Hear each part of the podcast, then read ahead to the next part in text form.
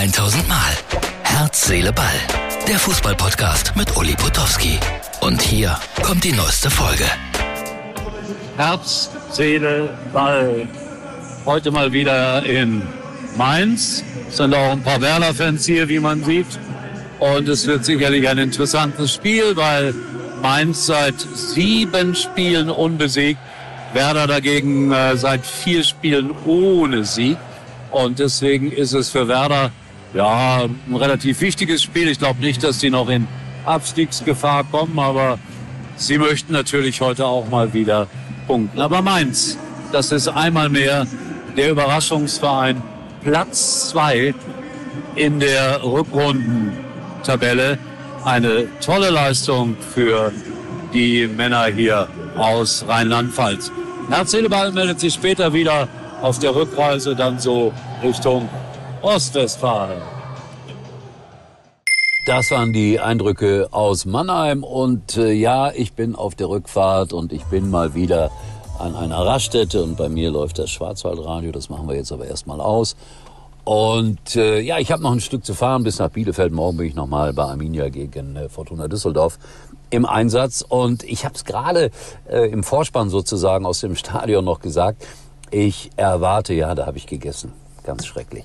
Ich erwarte ein äh, spannendes Spiel.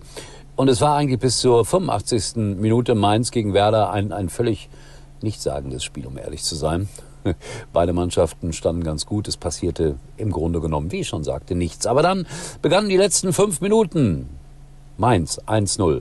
Bremen 1-1, Mainz 92. 2-1, Bremen 93. 2-2. Eieiei, war der Bo Svensson sauer. Eigentlich immer ein sehr lockerer Gesprächspartner. Aber das musst du spüren so als Interviewer. Da kommt jetzt einer, der so richtig auf 180 ist. Das war er definitiv. Ich weiß nicht, ob ich die klügsten Fragen gestellt habe. Das ist immer nicht so einfach, wenn die Leute dann kommen und nicht ganz so gut drauf sind. Und Niklas Füllkrug war auch bei mir im Interview und da wurde ich dann natürlich darum gebeten, frag doch mal, was ist denn jetzt mit seiner Zukunft äh, bei Werder?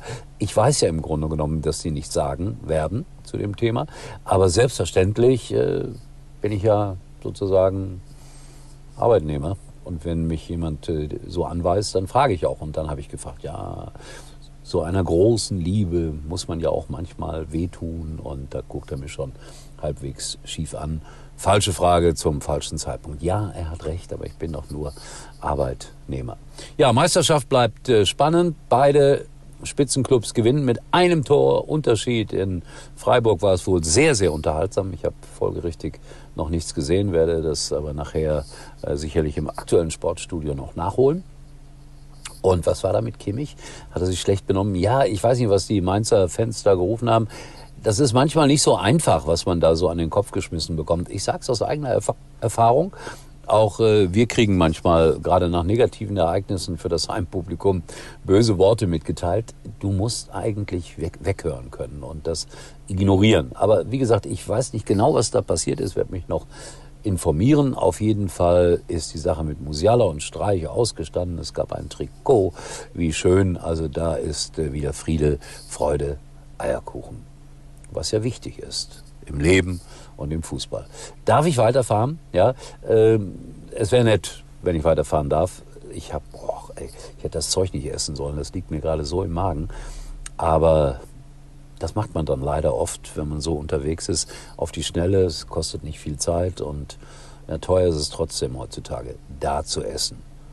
10,49 Euro. Irgendein Das mir, ich sagte es, schwer geht. So, Freunde von Herz, Seele, Ball, äh, morgen melde ich mich von der Alm in Bielefeld. Bis dahin.